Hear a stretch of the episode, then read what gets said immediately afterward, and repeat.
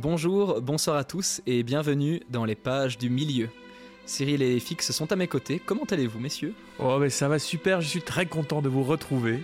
Moi aussi, je suis euh, extrêmement heureux d'être là. Plaisir partagé. Extrêmement. Bah, Nous espérons tous les trois que vous, auditeurs et auditrices, vous appréciez toujours partager la quête de l'anneau en notre compagnie. Et si c'est le cas, n'hésitez pas à laisser une note sur la plateforme avec laquelle vous nous écoutez, nous envoyer un petit message, une question, et vous abonner à, ce podcast. Et d'ailleurs, j'en profite pour rappeler ce que nous vous avions partagé comme information à la fin de notre dernier épisode, à savoir que euh, notre quête dans le premier tome du Seigneur des Anneaux touche bientôt à sa fin. Il nous reste seulement quelques chapitres et puis nous aurons terminé euh, pour la communauté de l'anneau. Mais ce ne sera pas fini pour autant. Nous reviendrons bientôt pour euh, explorer le livre des deux tours. Ceci dit, nous ferons une petite pause entre le premier et le deuxième tome pour euh, nous ressourcer un petit peu de, de ce rythme effréné, aussi nous préparer euh, pour euh, entamer le deuxième livre. Mais nous souhaiterions tout de même ne pas perdre le contact avec vous et vous proposer un épisode spécial qui nous demandera un peu moins de travail, à savoir une foire aux questions, une petite FAQ. Et donc pour qu'elle puisse être agréable et intéressante pour vous, nous vous invitons à, à nous envoyer vos questions euh, pour que nous puissions remplir cette FAQ de questions qui viennent directement de vous. Mhm. Et euh, ces questions, elles peuvent euh, toucher euh, au podcast, à son aspect technique, des questions plus personnelles sur notre rapport à l'œuvre de Tolkien, sur euh, la manière dont nous avons abordé ce podcast, euh, nos épisodes préférés, Ou ce qu'on a mangé hier. ce qu'on a mangé hier, ou alors des questions aussi sur l'univers en général du Seigneur des Anneaux. Donc voilà, nous vous invitons à, poser vos questions sur tous, les, tous nos réseaux sociaux, les, les mails, etc. Euh, je vous redonnerai les, les informations, les, les noms de nos réseaux en fin d'épisode. N'hésitez pas à préciser dans vos messages que c'est. Voilà, vous tapez euh, question FAQ, comme ça on pourra, on aura plus facile à les, à les trier. Tout à fait, merci Cyril pour cette précision. Alors, précédemment, nous pénétrions dans le royaume de la Lorien, et il est maintenant temps d'en rencontrer les seigneurs, Celeborn et Dame Galadriel. Nous avions marché les yeux bandés, et depuis que nous avons recouvré la vue, la beauté du domaine elfique qui nous entoure ne cesse de nous ravir.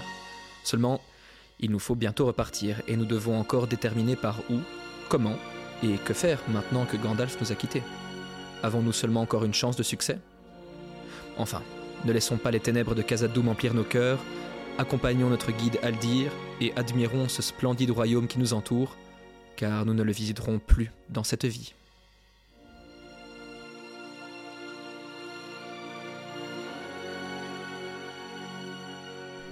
Chapitre 7, Livre 2 Le miroir de Galadriel.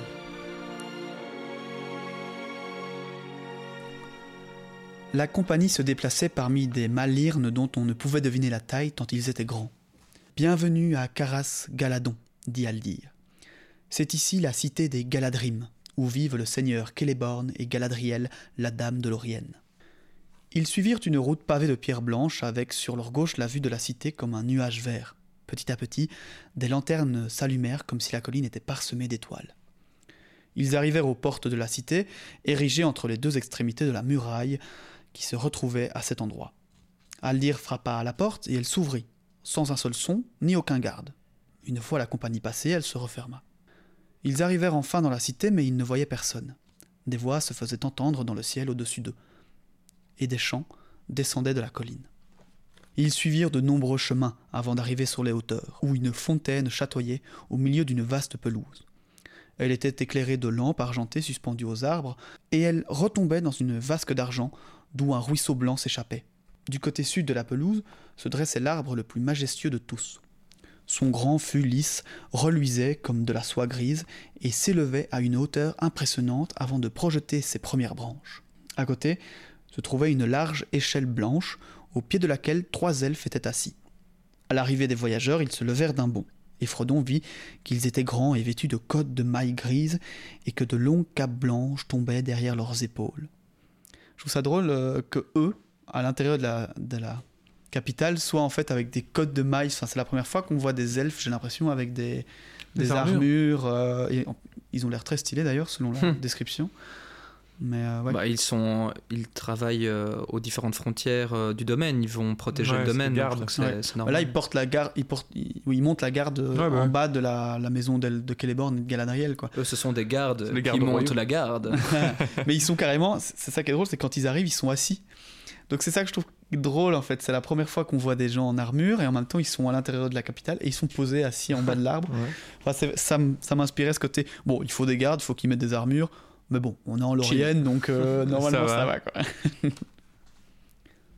Ils étaient invités dans la demeure de Celeborn et Galadriel. Ils commencèrent leur ascension et passèrent un bon nombre de talents. Loin, au-dessus du sol, Frodon parmi un vaste talent, tel le pont d'un grand navire. Dessus était construite une demeure si grande qu'on aurait presque pu la comparer aux grandes salles des hommes sur la terre ferme. Il entra derrière Aldir et vit qu'il se trouvait dans une pièce de forme ovale au milieu de laquelle poussait le tronc du grand Malorne. Il y avait à l'intérieur de nombreux elfes, et assis côte à côte dans des fauteuils blancs se trouvaient Celeborn et Galadriel, qui se levèrent pour accueillir leurs hôtes. Leur visage était grave et beau. La chevelure de la dame était d'or foncé et celle de Celeborn d'argent. Ils n'avaient pas d'âge, mais leurs yeux étaient vifs. Celeborn invita Frodon à s'asseoir à côté de lui et continua d'accueillir chaque membre de la compagnie en les appelant par leur nom. Bienvenue, Aragorn, fils d'Arathorn, dit-il. Trente et huit années ont passé dans le monde extérieur depuis ta venue ici, et ces années pèsent lourdement sur toi. Mais la fin est proche, pour le meilleur et pour le pire.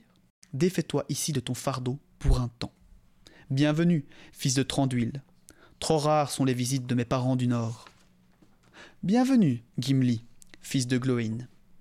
Il y a bien longtemps, en vérité, qu'aucun des gens de Durin n'a été vu à Caras Galadon.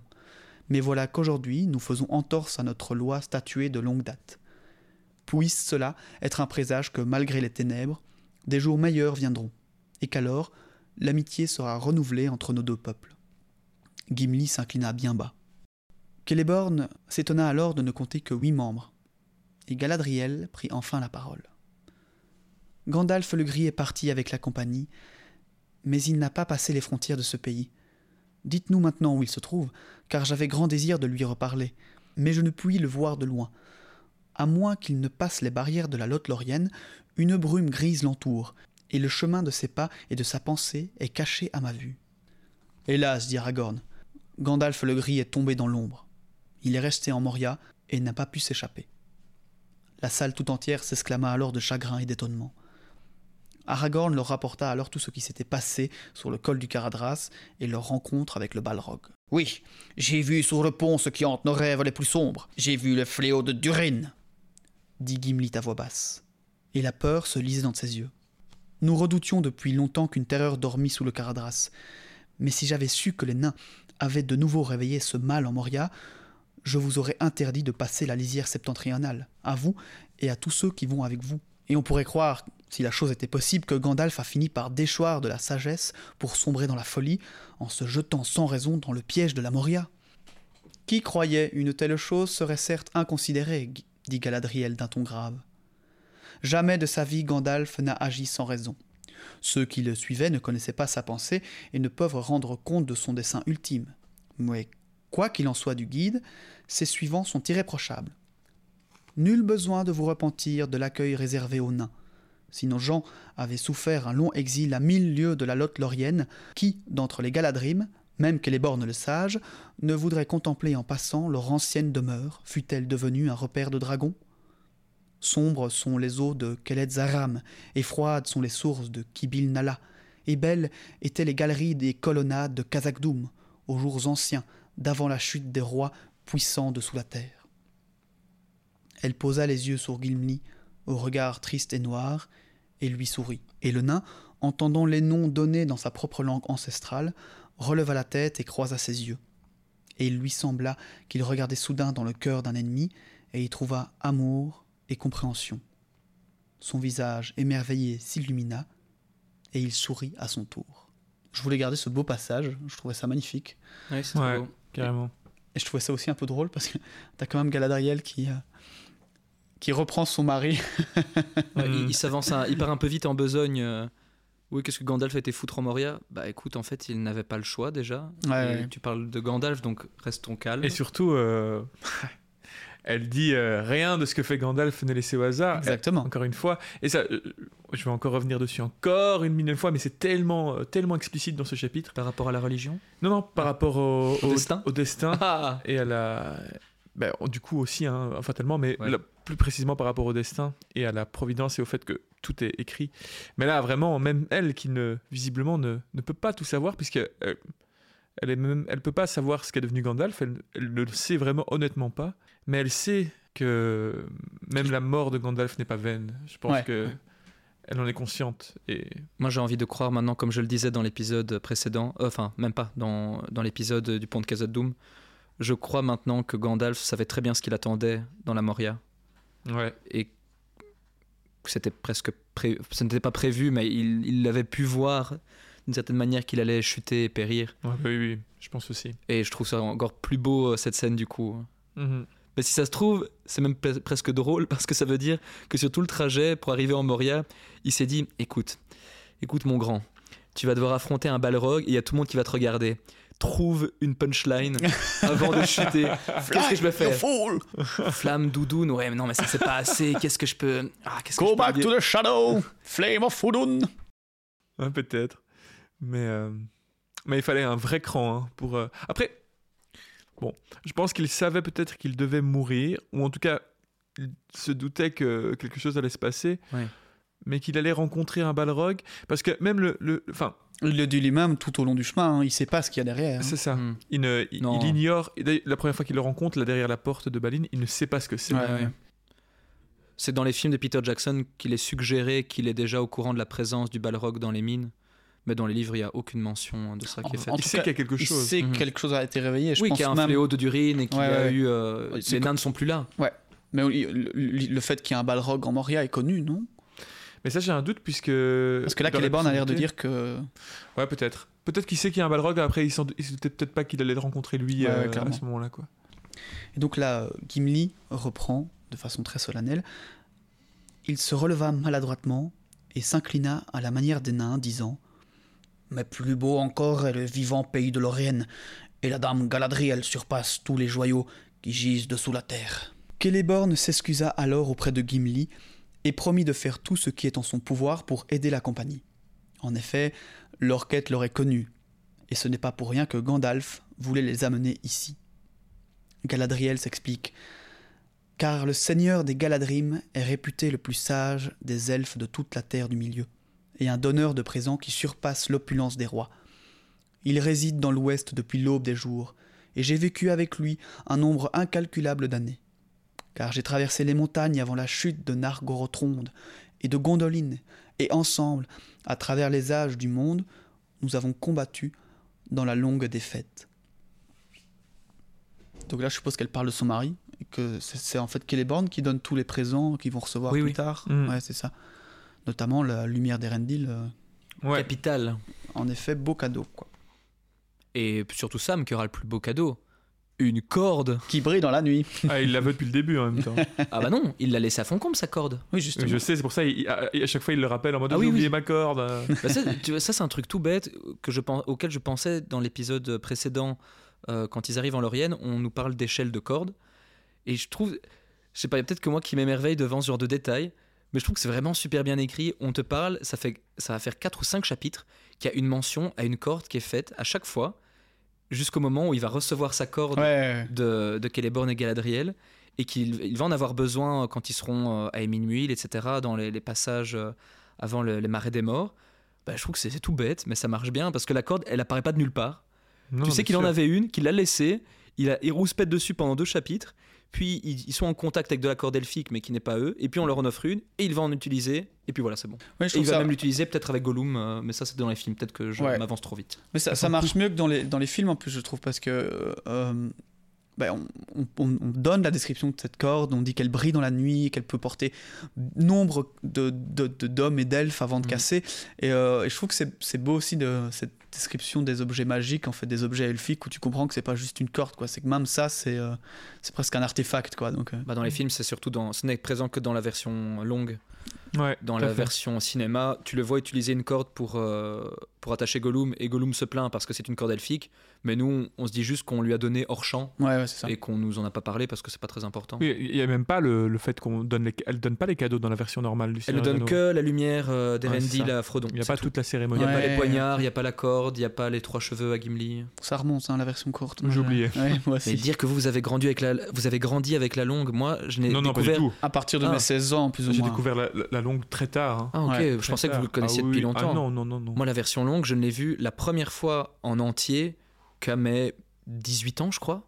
Avant, j'avais vu que des extraits du Retour du Roi, Ouais. et sinon, jamais le reste.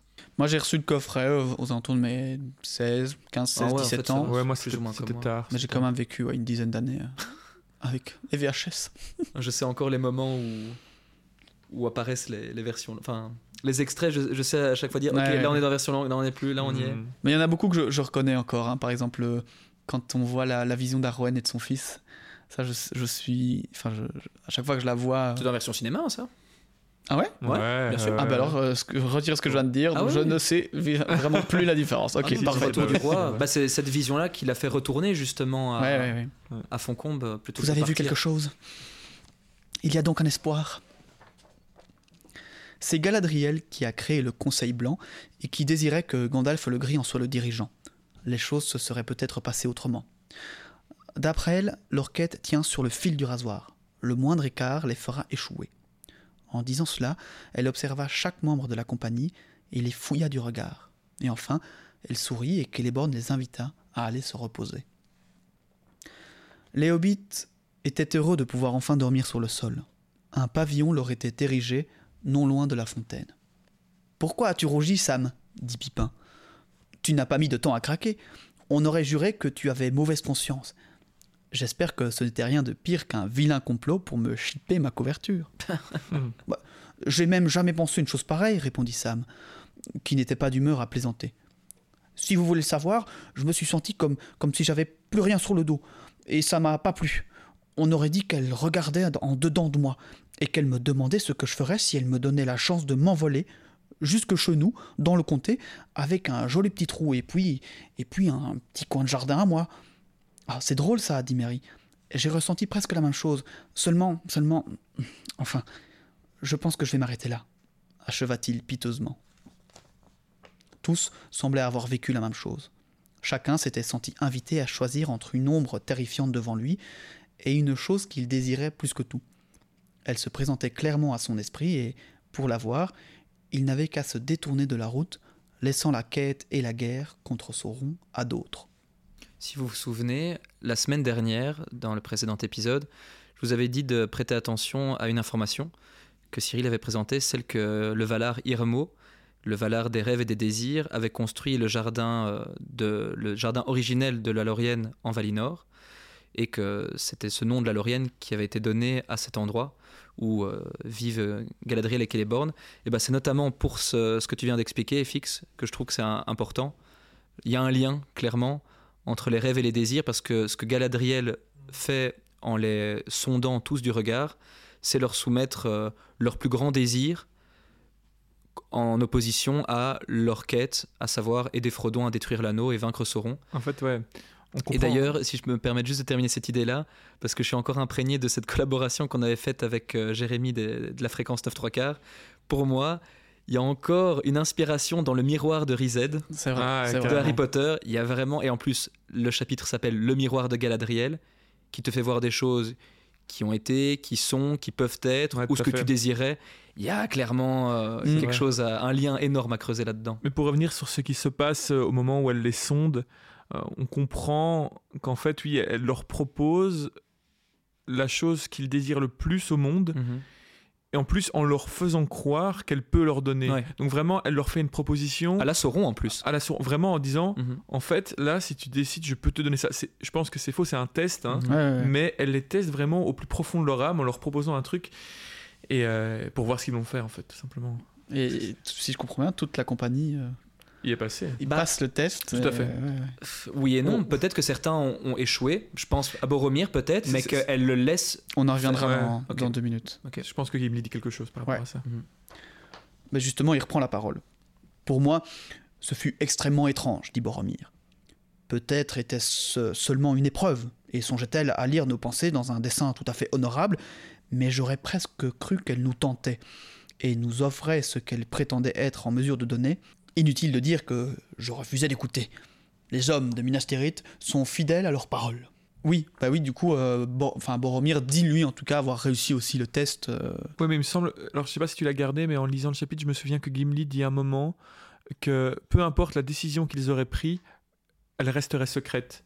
Donc en gros, c'est dit juste avant, je l'ai retiré en effet. Donc en gros, euh, elle leur a soumis ce test-là, mhm. mais en fait là on ne sait pas si oui ou non ils ont craqué, mais euh, parce qu'en fait euh, les événements futurs devraient le révéler mhm. ou, pas en fait. il dit vraiment en fait là c'était un truc entre elle et eux et c'est secret par rapport au reste de la communauté ce qu'il s'est passé lors de ce, mhm. de ce choix.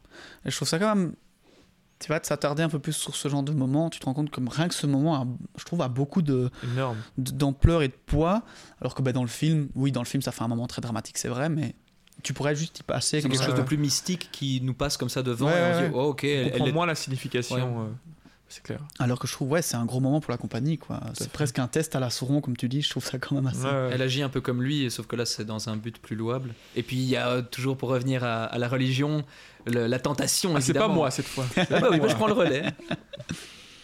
C'est bien, mon fils, merci. Boromir pressa Frodon de questions pour savoir ce qu'elle lui avait demandé et ne semblait pas faire confiance à la dame Galadriel. Mais Aragorn mit fin à la discussion et à côté de la fontaine, la compagnie s'endormit bientôt, sans que son ni rêve ne viennent troubler leur repos.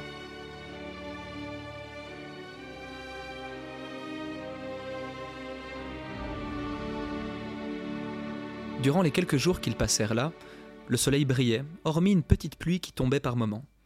L'air était doux et frais, comme au début du printemps. Il leur semblait n'avoir guère d'autre occupation que manger, boire, se reposer et se promener parmi les arbres, ce qui leur suffisait amplement, et j'avoue que moi ça me plairait bien aussi d'être en, en Lorien et de n'avoir que ça à faire. Ils n'avaient revu ni le seigneur ni la dame, et ils ne parlaient guère aux elfes, car peu de ceux-ci connaissaient ou voulaient employer la langue des hommes. Aldir leur avait fait ses adieux, et il était reparti pour les défenses du nord. Légolas passait la plupart de son temps avec les Galadrim, et après la première nuit, il ne dormait plus avec les autres compagnons, bien qu'il revint manger et bavarder avec eux. Il emmenait souvent Gimli au cours de ses promenades dans le pays, et les autres s'étonnaient de ce changement. Hmm. Donc voilà, là c'est le, premier, le début, du premier rapprochement euh, sincère entre Legolas et, et, Gimli. Qui sait ce qui se passera cette nuit-là? À présent, quand les compagnons étaient assis ou marchaient ensemble, ils parlaient de Gandalf, et tout ce que chacun avait su ou vu de lui leur revenait clairement à la mémoire.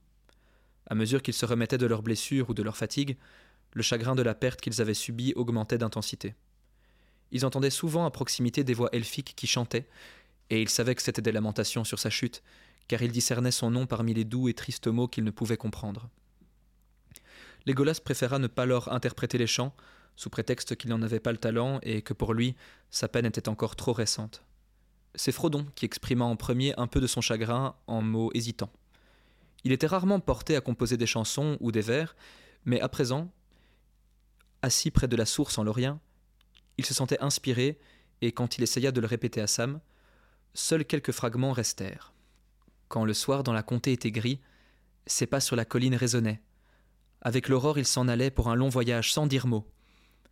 De la terre sauvage à la rive occidentale, par entre de dragons et portes cachées, du désert nordique à la colline méridionale et par les sombres bois, il errait à son gré. Par entre de dragons et portes cachées, avec le nain et le hobbit, les elfes et les hommes, avec les mortels et les immortels, avec l'oiseau sur la branche et la bête dans sa tanière, en leur propre langue secrète ils parlaient. Une mortelle épée, une main guérisseuse, un dos courbé sous son fardeau, une voix de trompette, un brandon ardent, un pèlerin là, sur la route. Seigneur de sagesse, sur son trône il siégeait. Vif à la colère, rapide au rire, vieillard au chapeau bossué, qui s'appuyait sur un bâton épineux, il se tint seul sur le pont, défiant l'ombre et le feu. Son bâton sur la pierre fut brisé, et à Casadoum périt sa sagacité. Oh, vous surpassez presque Bilbon, monsieur Frodon. Il faudrait aussi un couplet sur ces feux d'artifice. Euh, euh, qui a vu plus belle fusée en étoile verte ou bleue éclatée, tonnerre d'averse, d'or et d'argent C'est une pluie de fleurs qui descend. Ça ne lui rend pas justice, bien loin de là. Un soir, alors que Frodon et Sam se promenaient ensemble au crépuscule, ils se sentirent tous deux de nouveau inquiets. L'ombre du départ était soudain tombée sur Frodon. Il savait que le moment était très proche où il devrait quitter la Lothlorienne. Que penses-tu des elfes à présent, Sam? Bon, il y a elfes et elfes. Ils sont tous assez elfiques, mais ils ne sont pas tous semblables, voyez? Il est difficile de dire si c'est eux qui ont fait le pays ou si c'est le pays qui les a fait, si vous voyez ce que je veux dire. Ah, c'est merveilleusement tranquille ici. S'il y a de la magie, elle est profondément cachée, à un endroit où je ne peux pas mettre la main dessus, pour ainsi dire. On ne voit personne mettre de la magie en œuvre. En fait, il n'y a pas de feu d'artifice comme on montrait Gandalf. Il s'arrêta un instant, comme pour chercher ses mots, puis reprit. C'est comme d'être à la maison et en vacances en même temps, si vous me comprenez. Je n'ai pas envie de partir, mais tout de même, je commence à sentir que si nous devons poursuivre notre route, bon, autant en finir tout de suite. C'est le boulot qu'on ne commence jamais qui est le plus long à terminer, comme disait mon vieux. Mais vie que c'est quand nous quitterons ce pays que Gandalf nous manquera le plus. Mais avant que nous partions, j'aimerais bien voir quelques magie elfique, monsieur Frodon. Au même moment, ils virent s'avancer la dame Galadriel. Grande, blanche et belle, elle se promenait sous les arbres. Elle ne dit rien, mais leur fit signe d'approcher. Elle les mena vers les pentes sud de la colline de Caras-Caladon, et, passant au travers d'une haie, ils arrivèrent dans un jardin clos. Il n'y poussait aucun arbre et le ciel était ouvert. Par un long escalier, la dame descendit dans un profond creux vert, dans lequel coulait en murmurant le ruisseau d'argent issu de la source de la colline. Au fond, sur un socle sculpté en forme d'arbre, se trouvait une vasque d'argent, large et peu profonde, et à côté une carafe du même métal. Galadriel emplit la vasque jusqu'au bord de l'eau du ruisseau, et souffla dessus, et quand l'eau eut retrouvé l'immobilité, elle parla. Voici le miroir de Galadriel. Je vous ai amené ici pour vous permettre de regarder dedans, si vous le désirez. Que verrons-nous demanda Frodon. Même les plus sages ne peuvent le dire, car le miroir dévoile bon nombre de choses, des choses qui furent, des choses qui sont, et certaines qui ne se sont pas encore passées. Le regarderez-vous, Frodon? Ce dernier ne répondit pas. Et vous? demanda-t-elle en se tournant vers Sam. N'avez-vous pas dit que vous aimeriez voir de la magie elfique? Hmm. Oui, je vais jeter un coup d'œil, madame, si vous le permettez. Je ne serais pas mécontent d'avoir un aperçu de ce qui se passe chez nous. Ça fait terriblement longtemps que je suis parti. Mais je ne verrai probablement là que les étoiles ou quelque chose que je ne comprendrai pas. Sam grimpa sur le pied du socle et se pencha sur la vasque. L'eau avait un aspect dur et sombre. Les étoiles s'y reflétaient. Il y eut un léger sursaut, et les étoiles s'éteignirent.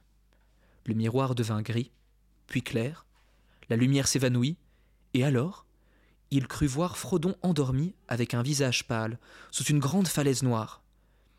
Puis il lui sembla se voir lui-même, suivant un couloir obscur et grimpant un interminable escalier en colimaçon.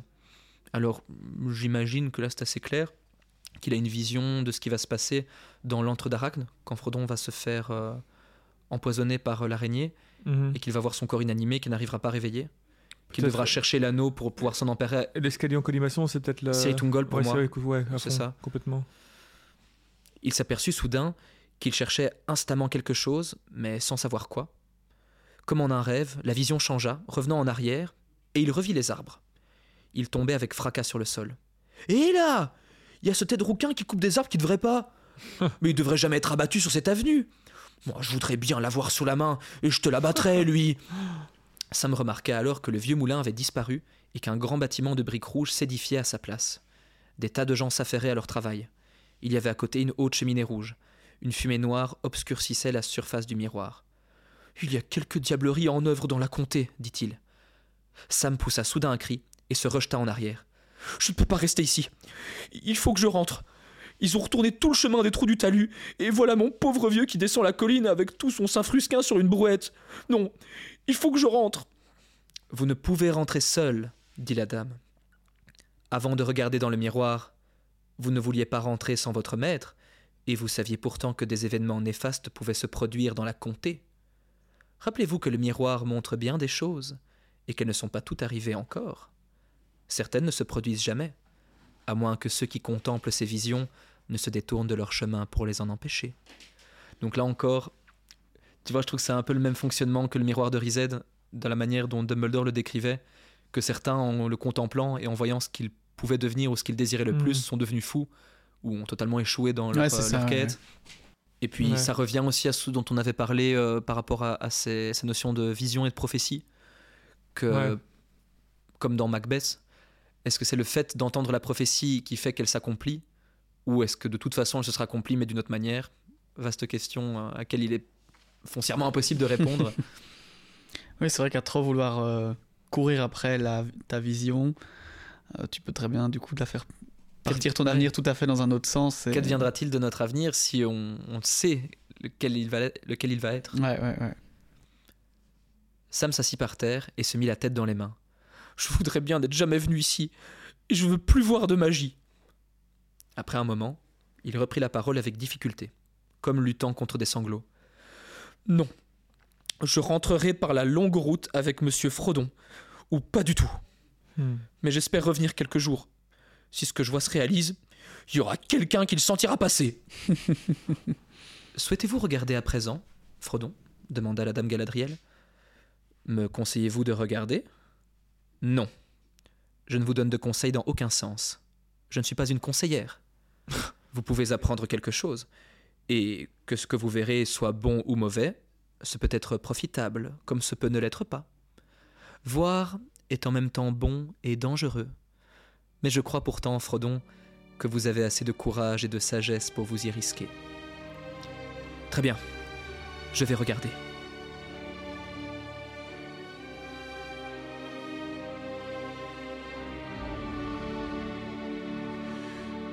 Frodon grimpe alors sur le piédestal pour se pencher sur l'eau sombre. Le miroir s'éclaircit aussitôt. Il voit un paysage crépusculaire. Des montagnes se détachent à l'horizon sur un ciel pâle. Une route grise et sinueuse se perd dans le lointain.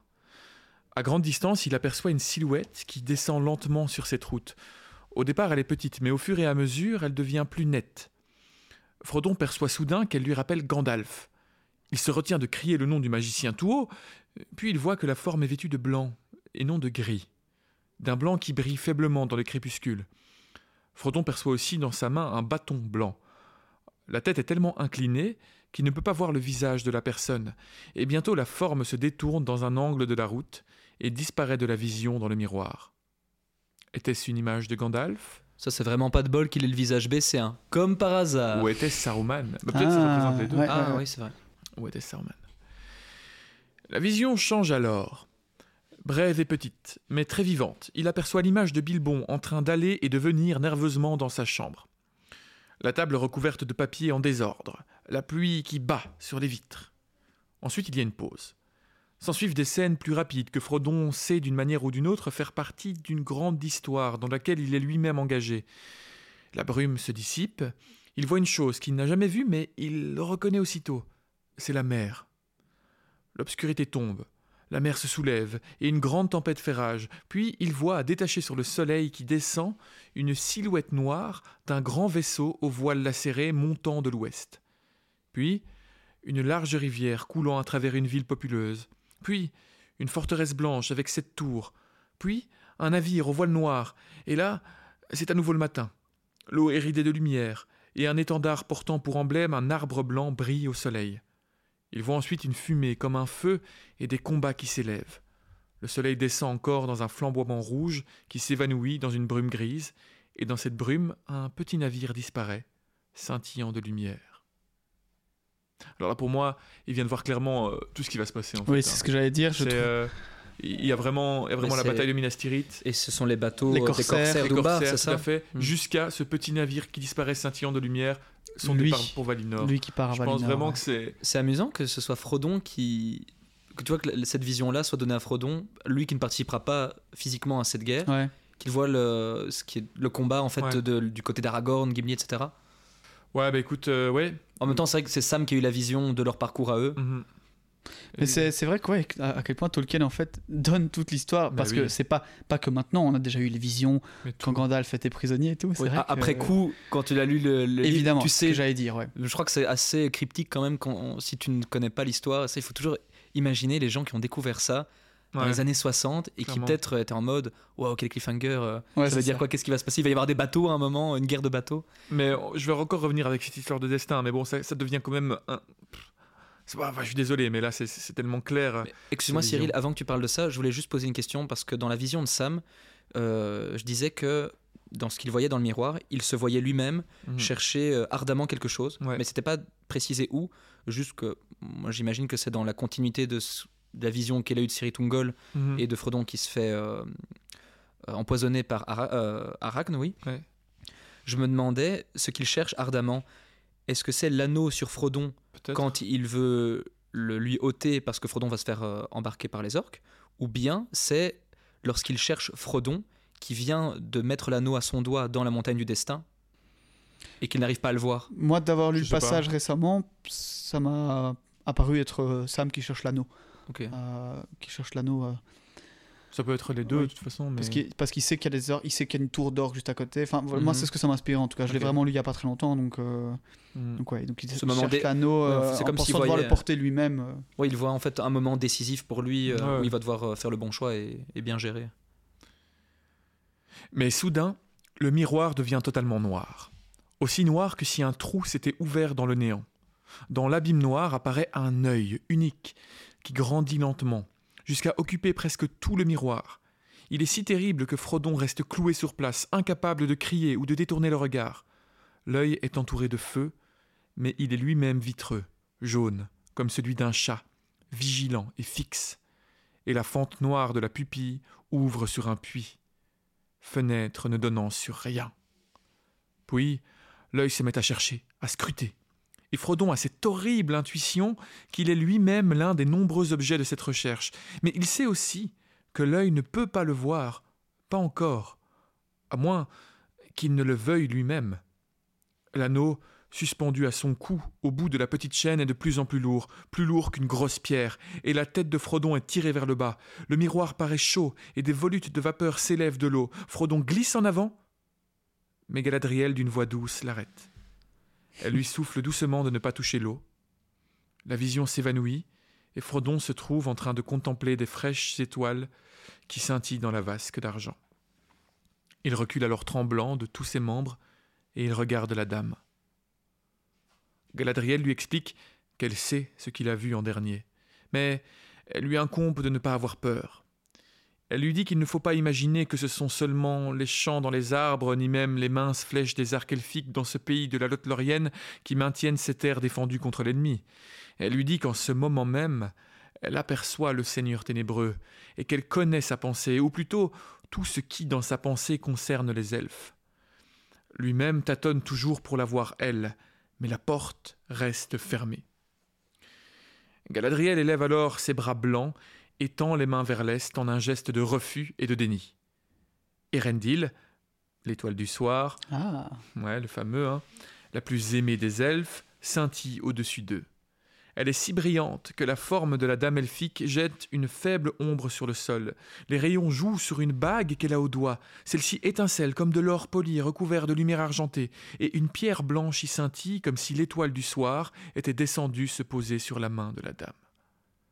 Frodon contemple alors l'anneau avec une crainte mystérieuse. Oui, dit-elle, devinant sa pensée. Il n'est pas permis d'en parler, et Elrond ne le pouvait pas, mais en vérité, c'est dans le pays de la Lothlorienne, au doigt de Galadriel, que reste l'un des trois. Celui-ci est Nenya, l'anneau de diamant, et j'en suis la gardienne. Il le soupçonne, mais il ne le sait pas, pas encore. Ne voyez-vous pas à présent pourquoi votre venue est pour nous comme le premier pas de l'accomplissement du destin? Il a dit le mot, il l'a Euh, dit. euh, euh, c'est pas moi qui le dis, c'est Galadriel qui le dit. Car si vous échouez, nous sommes livrés sans défense à l'ennemi, mais si vous réussissez, notre pouvoir n'en sera pas moins diminué. La Lothlorienne s'affaiblira, et les marées du temps l'emporteront. Il nous faut partir vers l'ouest, ou être réduits à l'état de lourdeaux habitants les combes et les cavernes, et condamnés à oublier et à être oubliés peu à peu. Mais je viens de me rendre compte qu'en fait, enfin, je le savais déjà, mais je conscientise là maintenant qu'en fait Frodon a été en contact avec les trois anneaux elfiques, et ce, euh, vraiment sur, euh, Ouais. ces derniers temps. Quoi. Au final, les trois anneaux elfiques euh, sont, étaient rassemblés vraiment sur un espace, un espace de quelques kilomètres. Je le Mhm. savais évidemment parce qu'on on sait depuis longtemps, enfin moi je savais depuis longtemps où, sont les, où étaient les trois anneaux, mais je sais pas, je viens de le conscientiser. et C'est vrai qu'en fait ils étaient tous là euh, amassés quoi. Et ben encore Pas une fois, J.K. Rowling a tout pompé à Tolkien. c'est comme Harry qui a eu les trois euh, reliques de la mort en sa possession pendant un bref moment. Euh, Julien, l'épisode, c'était Je suis outré. on va rappeler suis resté Jérémy, bloqué dedans. Et puis on va voir si, ce qu'il dira par rapport à ça. Non mais c'est vrai parce que bon voilà, l'anneau de Gandalf lui a été donné par Círdan, Círdan pardon, euh, au Havre Gris, donc qui était quand Ouais. même beaucoup plus à l'ouest. Euh, mais ouais, au final, les anneaux sont quand même restés euh, Ouais, c'est proche. assez proches de là où ils ont été forgés, etc. Enfin, Mhm. voilà, ça me fait, ça me fait rire. de C'est dingue de se dire aussi que les- ils sont séparés géographiquement par une montagne dans laquelle il y a euh, un balrog. Ouais, ouais, ouais. Oui, c'est vrai que enfin, les anneaux, je pense, ont été euh, plus que nécessaires et utiles. Ouais. Frodon demande alors à Galadriel Que souhaitez-vous Que ce qui doit être soit, répond Galadriel. L'amour des elfes pour leur terre et leurs œuvres est plus profond que les profondeurs de la mer. Le regret est impérissable et ne saurait jamais être entièrement apaisé. Mais ils s'en iront tous, plutôt que de se soumettre à Sauron, car ils le connaissent maintenant. Du sort de la Lothlorienne, vous n'êtes pas comptable, et vous n'avez à répondre que de l'accomplissement de votre tâche. Mon seul souhait, s'il pouvait avoir un effet quelconque, serait que l'anneau unique n'ait jamais été forgé ou qu'il fût demeuré à jamais perdu. Vous êtes sage, intrépide et, belle, dame Galadriel, dit Frodon. Je, vous donnerai l'anneau, si vous le demandez. C'est une trop grande affaire pour moi. Galadriel se met alors à rire soudainement. La dame Galadriel est peut-être sage, dit-elle, mais elle a trouvé son maître en fait de courtoisie. Vous vous êtes gentiment vengé de ma façon de sonder votre cœur lors de notre première rencontre. Durant de longues années, l'elfe avait réfléchi à ce qu'elle pourrait bien faire si le grand anneau venait entre ses mains, et à cet instant il était à sa portée. Et encore plus, le porteur de l'anneau lui donnait librement. Mais la conséquence serait terrible. À la place du seigneur ténébreux, Frodon établirait une reine, et elle ne serait pas ténébreuse, mais belle, et terrible comme le matin et la nuit, belle comme la mer et le soleil et la neige sur les montagnes, terrible comme la tempête et l'éclair, plus forte que les fondements de la terre, tous l'aimeraient et désespéreraient. Galadriel lève alors la main, et de l'anneau qu'elle porte jaillit une grande lumière qui illumine elle seule, laissant tout le reste dans l'obscurité. Elle se dresse devant Frodon et paraît maintenant d'une taille démesurée et d'une beauté insoutenable, terrible et digne d'adoration. Puis elle laisse retomber sa main et la lumière s'éteint. Elle rit soudain de nouveau et voilà qu'elle est toute trapetissée. Elle est devenue une mince femme elfe, vêtue simplement de blanc, à la voix douce et triste. Je soutiens l'épreuve, dit-elle. Je diminuerai, j'irai dans l'ouest et je resterai Galadriel. Ce moment. Alors, je sais, hein, je sais, hein, mais vraiment, tu l'as dit tout à l'heure, le lien avec la tentation, je suis désolé, mais il est tellement clair dans ce passage. Et puis, le, le... Et puis encore, je reviens sur ces phrases où elle parlait du destin et de qu'elle veut que ce qui, ce qui doit être soit. Vraiment, c'est transcendé Elle veut par cette idée aller, de la si je peux utiliser cette expression, dans le sens, et elle n'est pas anodine, le choix de l'expression n'est pas anodin, elle veut aller dans le sens de la musique, je trouve. Ouais. Pour elle, il y a la partition qui est là, et elle, elle veut se mettre du côté de ceux qui vont Tout suivre la, la partition Ouais. pour euh, que la musique puisse aboutir. Mais au stade où on en est, c'est vrai que j'ai l'impression que, en fait, toutes tout les, les thématiques euh, qu'on peut dire chrétiennes, dont on, Ouais. qu'on a abordées, en fait, sont, euh, enfin, sont, comment dire, tous les personnages y passent, quoi, tout simplement. Ah, tout à fait. Tous- tous les personnages, donc il n'y a pas un personnage qui va avoir nécessairement un lien avec euh, une certaine Non, non, figure non. de Jésus. En fait, tous les personnages vont Mais passer par leur destin, la tentation et tout. C'est pour ça que c'est intéressant, c'est- pas ouais, une allégorie, ce qu'il fait, c'est juste que toute son œuvre est imprégnée de Ouais. ces thèmes Ouais. qui le touchent et qu'il a envie de partager. Tout à fait. Et c'est c'est ce qui critique chez C.S. Lewis en disant que C.S. Lewis fait des allégories beaucoup trop obvious. euh, Mhm. alors que lui, euh, c'est pas du tout son objectif. Quoi. Il ne veut pas euh, refaire euh, le, chemin du Christ avec ses personnages. Ouais. C'est juste que tout sue Ouais, ces valeurs-là. Quoi. Tous en sont imprégnés. Ouais. Et Ouais, euh, pour revenir aussi, une dernière fois, après j'arrête de vous embêter avec Irmo, Ah, mais pour oui, moi voilà. c'était la, la deuxième fois où vraiment Ah ouais. ce, le lien entre Irmo, le Valar des, des rêves et des désirs, euh, le lien entre euh, sa création de la Lorien et Mhm. ce passage-là a le plus de sens. Parce que même Galadriel est confronté euh, à cette tentation, à ce choix, Ouais. et à son désir le plus ardent. Tu en avais parlé, Fix, son plus grand rêve, son objectif. Galadriel, c'est de, c'était d'avoir un, De un roi- régner. de régner, d'avoir un royaume. Et euh, l'anneau aurait pu l'aider euh, Ouais. à, à assouvir ce, ce rêve. Mais elle le refuse. Elle Ouais. refuse. Épique, euh, moment épique hein, d'ailleurs. Incroyable. Et incroyable dans le film. euh, Très particulier hein, dans le film, euh, la manière dont c'est rendu. Moi, je trouve assez bien. You could have a cream Mais quand j'étais petit, Ouais. je, je, je comprenais pas parce que je sentais que c'était censé être effrayant.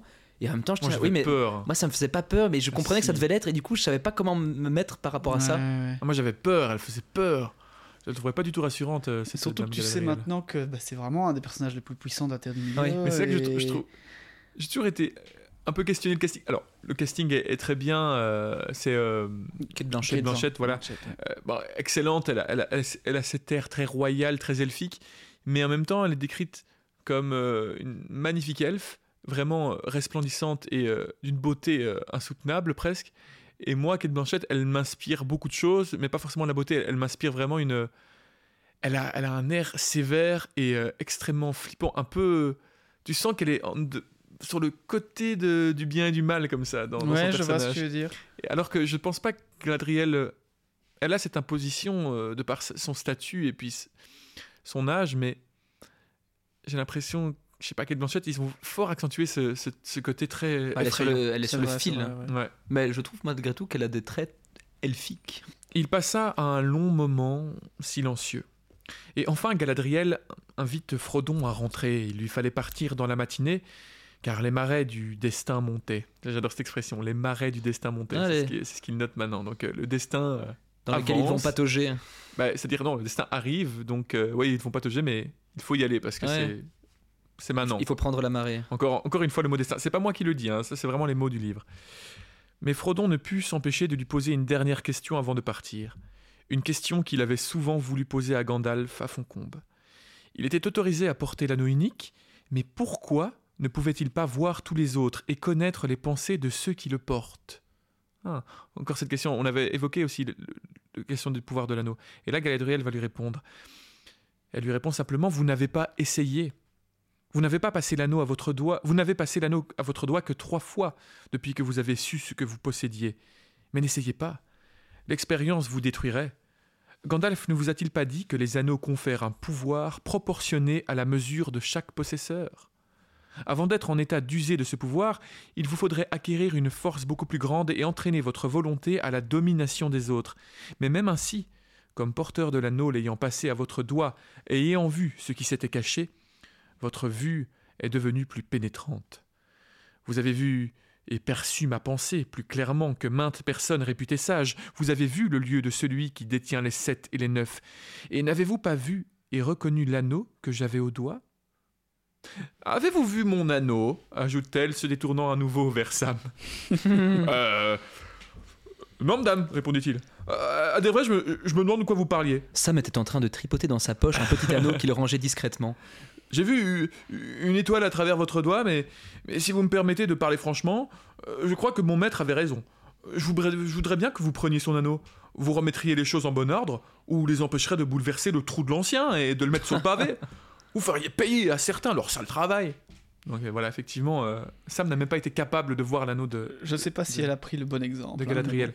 Mais donc vraiment cette idée de de pouvoir de l'anneau effectivement donc on a plus de précision sur ce qu'on évoquait la dernière fois. Effectivement, l'anneau confère un certain nombre de pouvoirs à son porteur, mais ils sont proportionnés à, à ce qu'il est, à ce qu'il veut.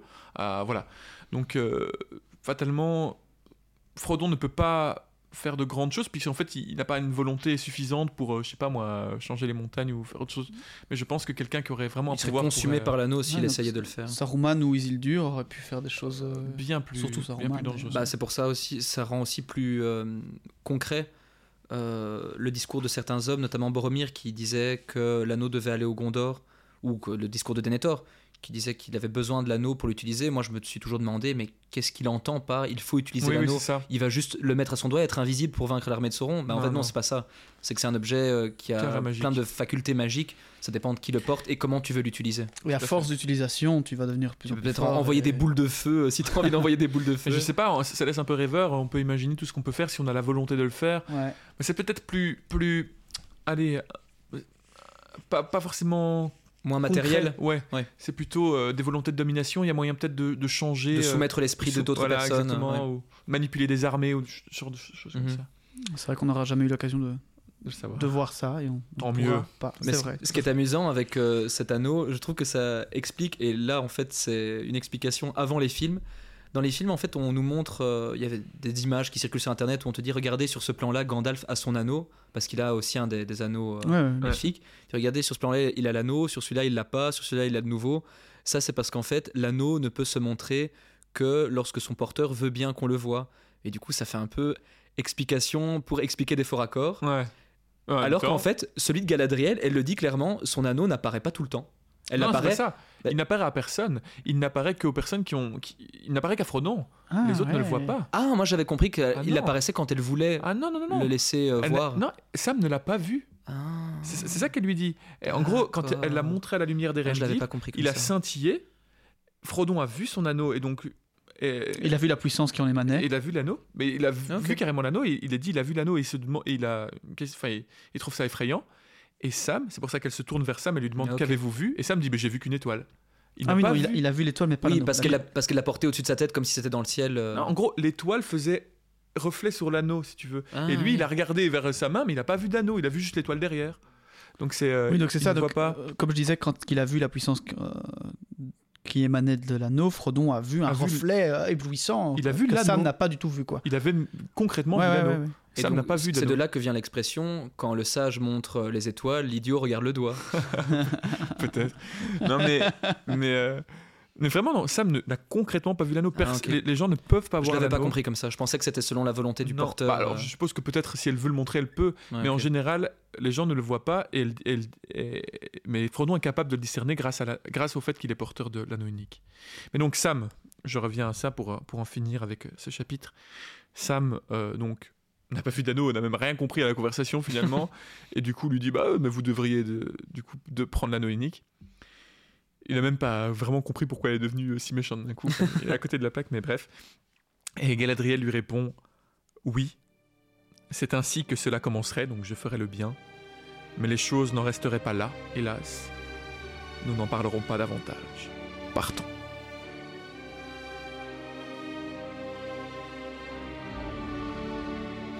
C'est la fin de cet épisode. Nous aurons le plaisir de vous retrouver dimanche prochain pour le chapitre suivant. Adieu à la Lorien. Il nous faudra quitter le cœur du royaume elfique sur Terre, monter à bord de solides barques et ramer pour atteindre le grand fleuve afin d'atteindre les chutes de Rauros. D'ici là, euh, je vous rappelle aussi ce qu'on vous disait en début d'épisode. Ouais. Nous allons faire une FAQ euh, prochainement. Elle se situera entre la fin du premier tome, La communauté de l'anneau, et le début des deux tours, parce que nous ferons une brève pause. Donc euh, nous vous rappellerons à chaque épisode de nous envoyer des questions, si vous en avez, concernant euh, l'univers de Tolkien, concernant le fonctionnement de notre podcast, ou des questions un peu plus privées, ce que nous avons mangé la veille, Voilà, ce que nous comptons manger le lendemain, Pas trop privé quand même. hein. qui est arrivé le plus de fois en retard à l'enregistrement. choisira, de On vous répondra façon. à tout ça. Mais euh, n'hésitez pas donc à nous envoyer un message avec les questions et puis à préciser que c'est une, bien une question pour les FAQ dans votre message comme ça. On le sait.